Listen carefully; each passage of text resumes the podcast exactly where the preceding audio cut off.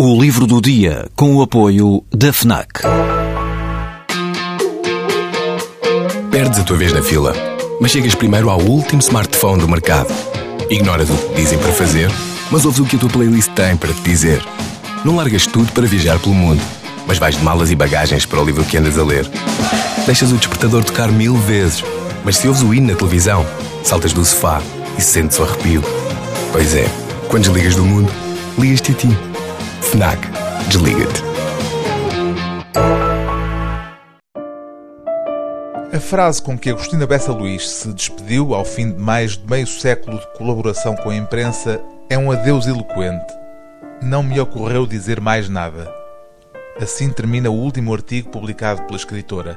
Saiu em 2007 numa revista de Lessa do Balio e surge na página 2726 desta obra, agora publicada pela Fundação Gulbenkian.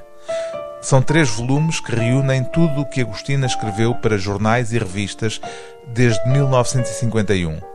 Os primeiros textos são contos publicados no Diário do Norte.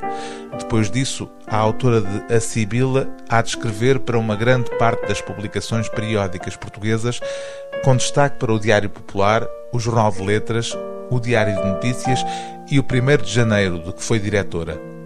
Ao contrário do que é costume na maior parte da imprensa, esta não é prosa para embrulhar peixe no dia seguinte.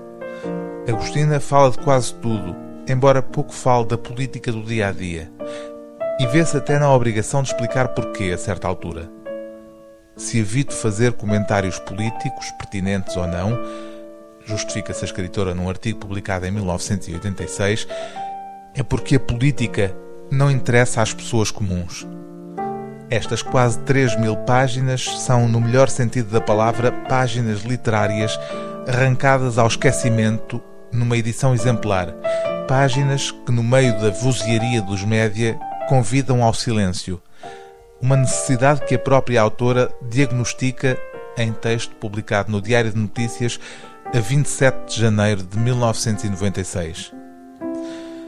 A explosão dos multimédia e das telecomunicações atingirá muito depressa a saturação e os caçadores de borboletas voltam ao campo que esse sim será a novidade do futuro.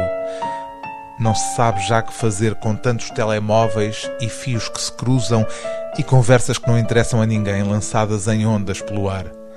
A novidade do mundo não tem nada a ver com isso. Tem a ver com guardar a fé e não perguntar em quê.